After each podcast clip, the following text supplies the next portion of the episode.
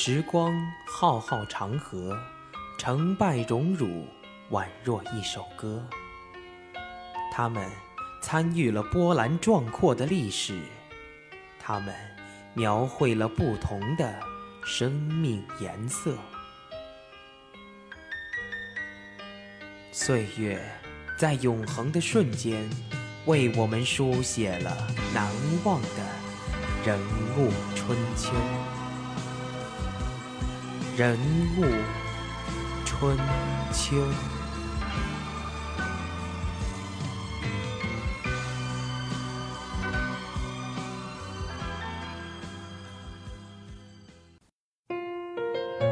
大家好，欢迎收听每周三中午的人物春秋，我是晨曦，我是王曼，我是武静。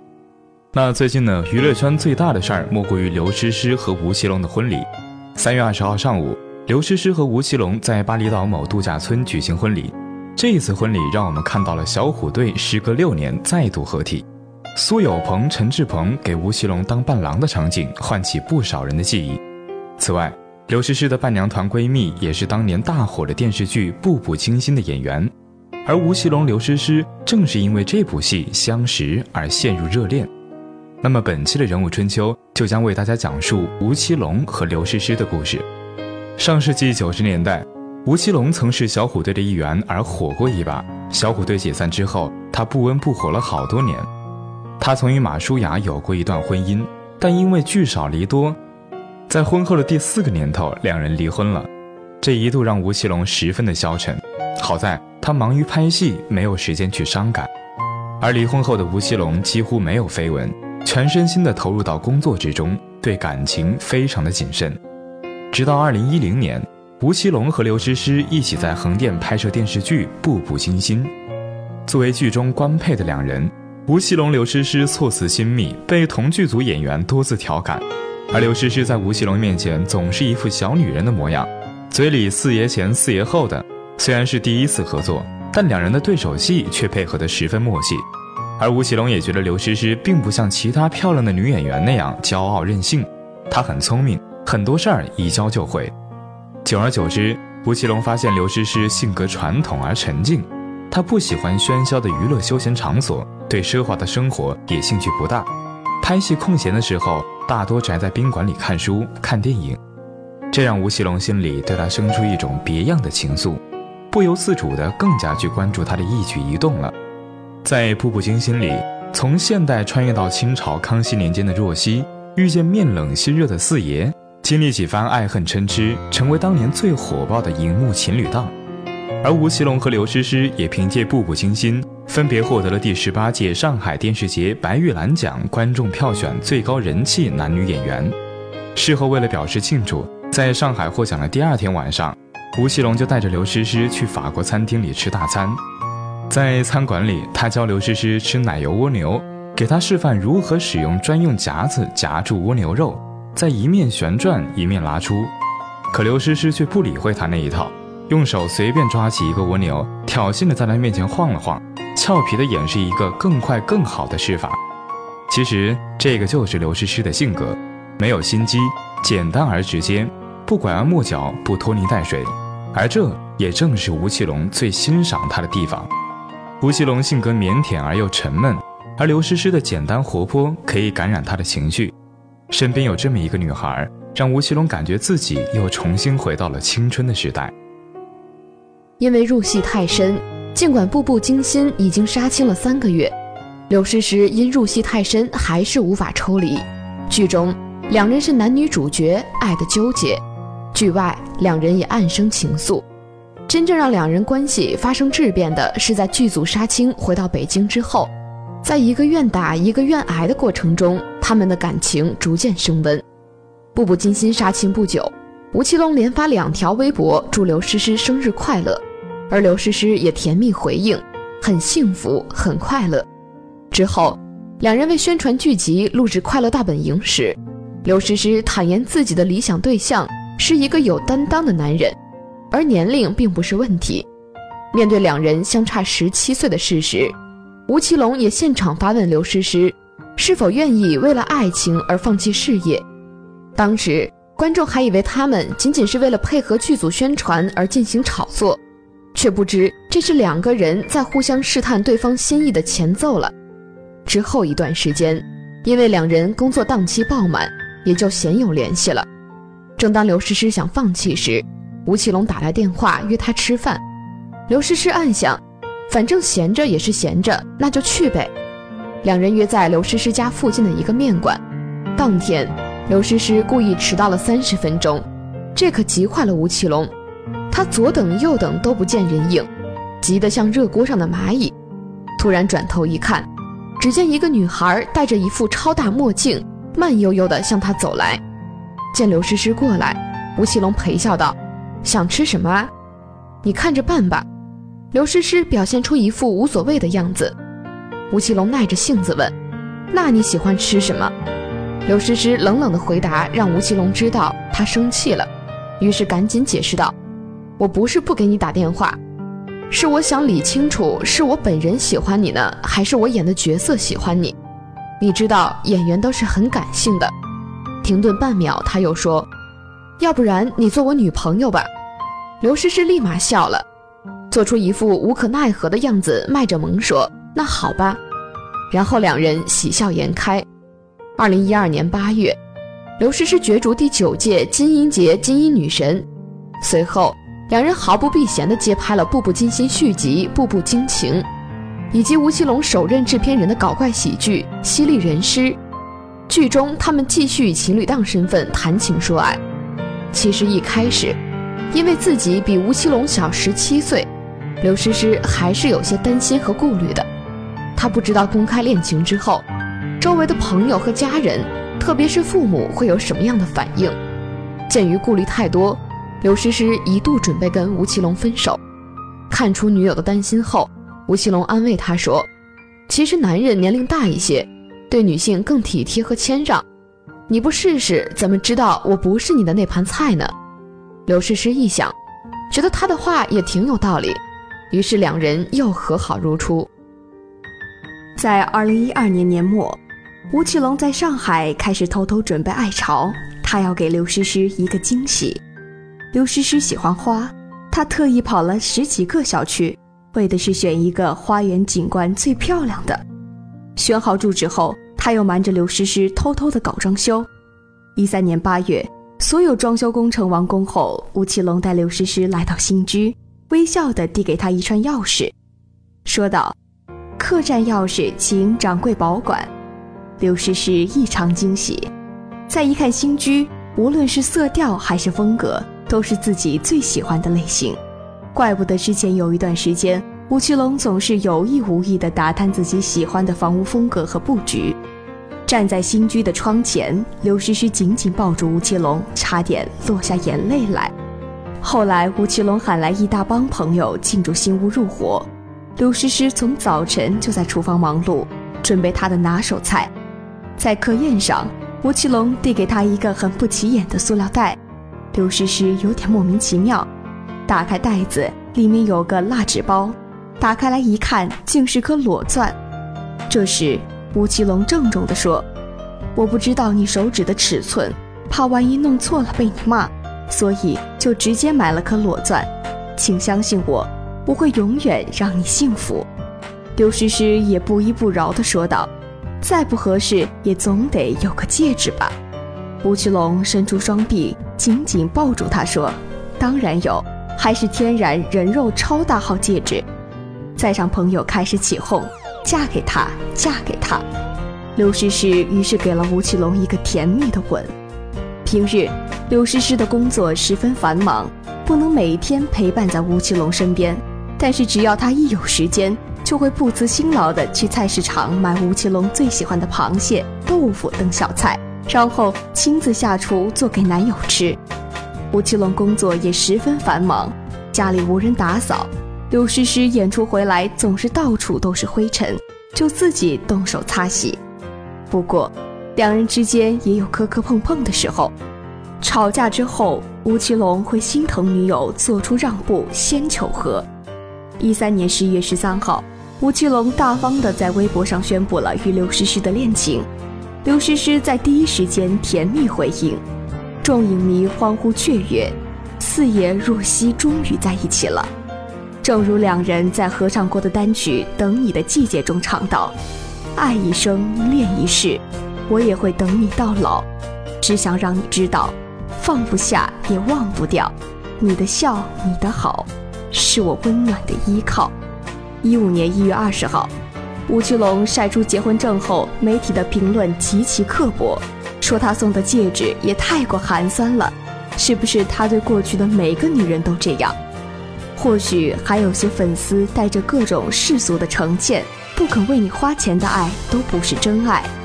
但凡刘诗诗对此有一点点介意，一点点动摇，这个爱情故事就一秒钟从童话变成狗血。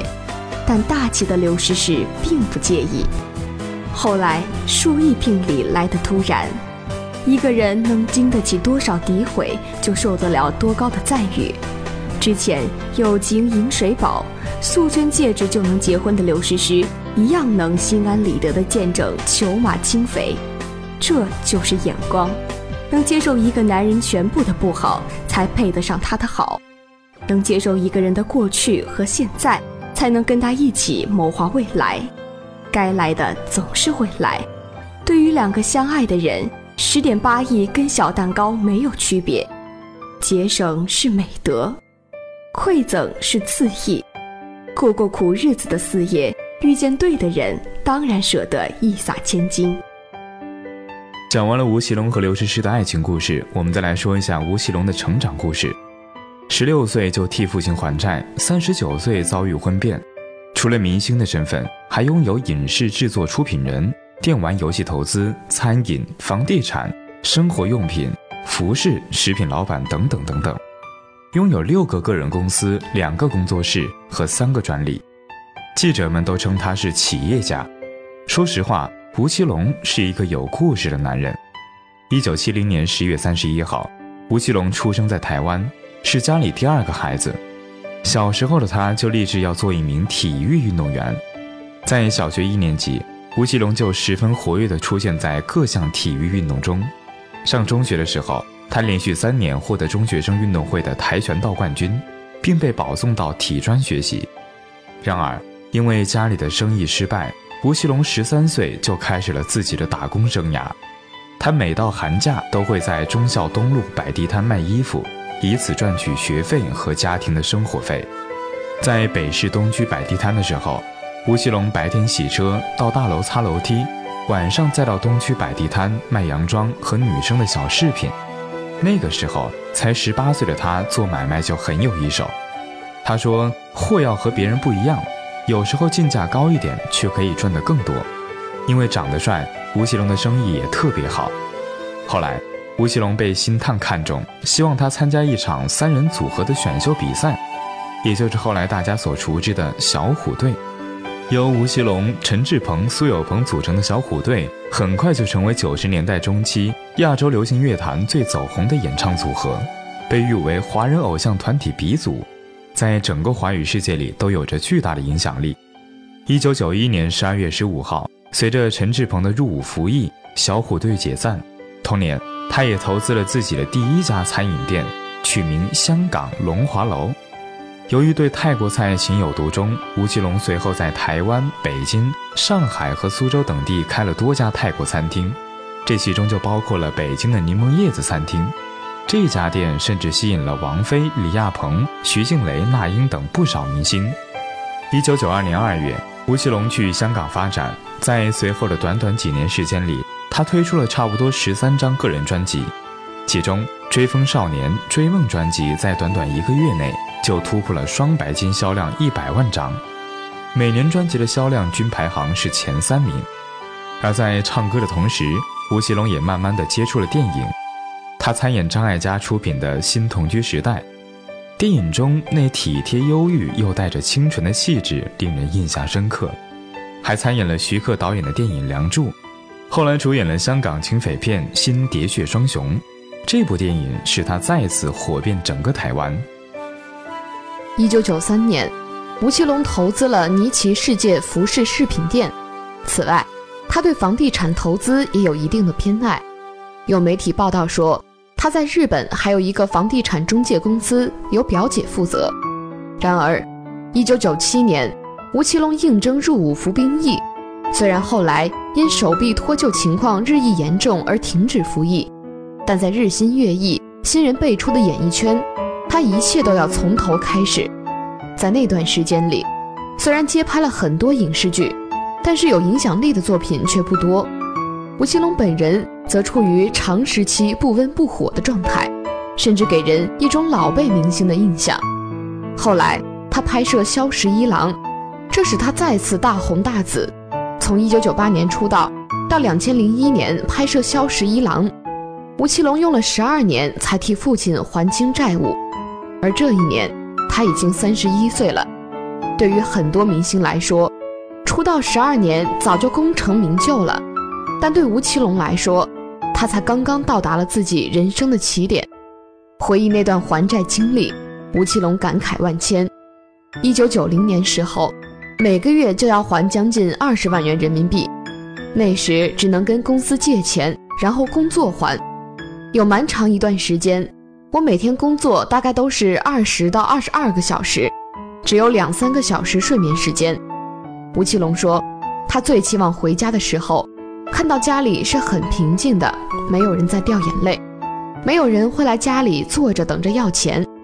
于是有那么一段时间，吴奇隆要求公司尽量给他安排工作，哪怕是烂剧也接。很难想象，连续十二年都在还债是个什么样的滋味。如今，在演艺界依旧保持一线明星地位的吴奇隆，经常会提醒自己，以前拍戏的时候怎么苦都能来。现在少睡几个钟头有什么受不了的？两千零三年，吴奇隆开办了稻草熊工作室，他本人主管创作，合作伙伴海润主要是介入管理和后期的发行。二零一零年，吴奇隆主演《步步惊心》，饰演四爷雍正皇帝。这部戏播出后，迅速成为各大卫视的收视冠军，吴奇隆也因此火爆二零一一年的银幕和网络。并重返一线地位，他每集的酬劳更是一度高达几十万元。二零一二年，吴奇隆成为台湾演员收入榜的冠军。根据媒体给出的数据，那一年他收入二点七亿元。很快，他的工作室就投资了《新白发魔女传》《向着炮火前进》等影片。业内人士透露，四十二集的《新白发魔女传》已经卖到八千四百万元。单集高达两百万元，而向着炮火前进也不会低于这个价格。有媒体据此推算，吴奇隆仅仅这两部电视剧的收入就至少有一点六亿元。事实上，二零一零年的吴奇隆就曾给两部电视剧和一部动画片投资过，最后都因为各种原因赔了钱。而为了筹拍《新白发魔女传》，吴奇隆足足攒了三年钱。他说。自己会花百分之八十的时间拍戏当演员，利用休息、睡觉、游玩的时间做幕后制作。兼任出品人与男主演的吴奇隆还表示，投资《新白发魔女传》，最重要的是让大家看到我有制作影视剧的能力。我会同步开发《新白发魔女传》的电影和游戏，希望做成整合营销的模式。吴奇隆投资影视剧，有着独到的魄力与勇气。很多剧组因为预算的压力，会选择精简部门，而吴奇隆却要求精益求精。在拍摄过程中遇到需要加强的地方时，会选择再次增加预算，而他也会站在演员的角度，尽力为他们争取最好的待遇。此外，据媒体报道，吴奇隆已经购买了古龙巨著《绝代双骄》的版权，并积极准备开拍。说起对待财富的看法。吴奇隆说：“我觉得钱是重要的，但它不是我生命中最重要的部分。举个例子，吃鱼翅跟吃一碗粉丝没有多大区别，所以我为什么吃那个鱼翅？我承认，其实我是喜欢赚钱的，我喜欢享受这个过程，可是怎么用，我不是那么在乎。现在的吴奇隆片约不断，一有闲暇会看看自己喜欢的小说和电影，也会抽空发微博。”跟粉丝们互动，随便在网上搜索，都会看到许多吴奇隆的传闻，但他很少回应。在他眼里，时间可以看清一个人。他不喜欢去做无用的解释。关于小虎队，吴奇隆十分理性地说：“小虎队是我一段非常开心的经历，可是我没办法一直在一个经历或者一种环境里面停留太久。人只有一辈子，你只体验一种生活是十分可惜的。很明显，他是一个懂得活在当下的人。”从来不会沉浸在小虎队的旧梦中寻找辉煌。谈及自己的演艺生涯，吴奇隆坦言自己不是最好的，但有发展空间。他这样说道：“没有人知道我这个工作要做多久，现在这个位置、这个点，可能对我来说，也许还占前面的三分之一，或者只走到一半。看过了世态炎凉，经历了人生的不容易，了解了人性的黑暗面。”一个男人把自己过成了传奇，也应了他的名字——奇隆。历经传奇，终得兴隆。四十六岁的吴奇隆，正是这一辈子中最好的年纪。他携手了自己最爱的女人，走进了婚姻的殿堂。而这个令他幸福美满的女人，正是刘诗诗。步步惊心捧红了一个学芭蕾舞的小姑娘，她就是如今的刘诗诗。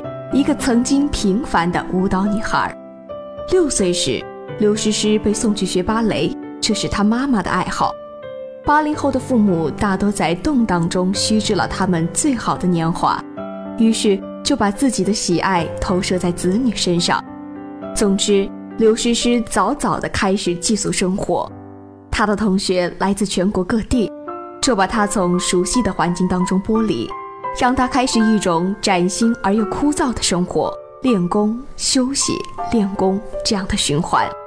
在寄宿学校，他基本上被剥夺了看电视的权利，以至于很久以后，他入行拍电视，都对周遭在他年少时成名的明星们缺乏敏感，很少有人能对这种生活乐在其中，而刘诗诗恰好是其中一个。她说道。芭蕾就是要每一天重复，就是很枯燥，但就是因为这样才训练到你，每天都重复这些动作，那我怎么能把它做得更好？当然，苦累一定是有的，就看你在心态上是如何应对了。如果你认为它是苦的，它就一直是苦的了。二零零四年，刘诗诗还在北京舞蹈学院上学，有一天，一位同学告诉她，《电影风河》剧组的导演在学校选演员。于是，刘诗诗和同学一起去凑热闹，没想到被副导演一眼相中，留下了手机号。在见过该剧总导演平江所经之后，剧组当即决定由刘诗诗出演女主角叶风和。据说，当时导演为了寻找一个适合扮演叶风和的演员，跑遍了中戏、北影等很多学校，挑了很多女孩子都达不到要求。然而，在校园里遇见了两手插在牛仔裤袋里随意走来的刘诗诗，她特有的那种自然，流露出纯净而又高贵的气质，以及与人交谈时那略带忧伤的眼神，稍稍抬头的姿态，与剧中的叶风和非常相似。于是，尽管当时的刘诗诗毫无表演经验，导演还是打定主意。让这个有着独特韵味的女孩子走进月影风荷。从北京舞蹈学院毕业之后的刘诗诗，很快被著名制作人上海唐人电影有限公司总裁蔡艺农看中，并签约唐人电影。从此，刘诗诗正式由一名舞者转行成为了一个职业演员。多年之后，刘诗诗在接受某杂志专访的时候，谈及自己的演艺生涯，感慨颇多。她说。从没有想过当一个职业演员，当初的理想是做一名芭蕾舞老师。后来拍戏的新鲜感终究战胜了对芭蕾的依赖，一如她小时候将妈妈的爱好转成了自己的一样。二零零七年，刘诗诗参演了唐人电影制作出品的《聊斋奇女子》《射雕英雄传》《仙剑奇侠传三》等一系列电视剧。使得非表演系科班出身的他逐渐积累了大量的表演经验。二零一零年，刘诗诗和台湾小生霍建华主演了唐人电影出品的武侠电视剧《冠侠一枝梅》。次年九月，改编自女作家桐华的同名小说，被视为青川小说扛鼎之作的电视剧《步步惊心》播出。日本某电视台将这部剧称为2011年中国最大的话题之作，《步步惊心》把刘诗诗彻底的捧红了。紧接着，她的戏约不断，以至于在片场病倒。有的一线化妆品牌请她代言，她仍淡雅而不浮躁。她说：“不太确定表演就是终身事业。”而她对“四小花旦”的这个封号表示受宠若惊，除了一再感谢粉丝的厚爱，一时间竟然有点语塞。而关于长相辨识度的质疑，刘诗诗回答得非常巧妙。在意识到你有不足的时候，心态就会比较好。与上一代明星不同，八五后明星生长并窜红在信息时代，他们还来不及被包装成某一种风格，贴上某一个标签。所有兴趣爱好和隐秘历史便已经大白于天下，在明枪暗箭的名利场上，刘诗诗时刻抱着步步小心的心态。他最显眼的标签就是没有标签。他生涩地扮演着乖孩子、好学生的角色，却恰好地把自己还原成大家从小到大都羡慕过的那种人，从而享有了年轻人水到渠成的赞美和崇拜。讲完了吴奇隆和刘诗诗的故事，本期的人物春秋就要和大家说再见了。播音间里，吴静、李晨曦、王曼，谢我们的导播张姿，感谢大家的收听，我们下周三再见了。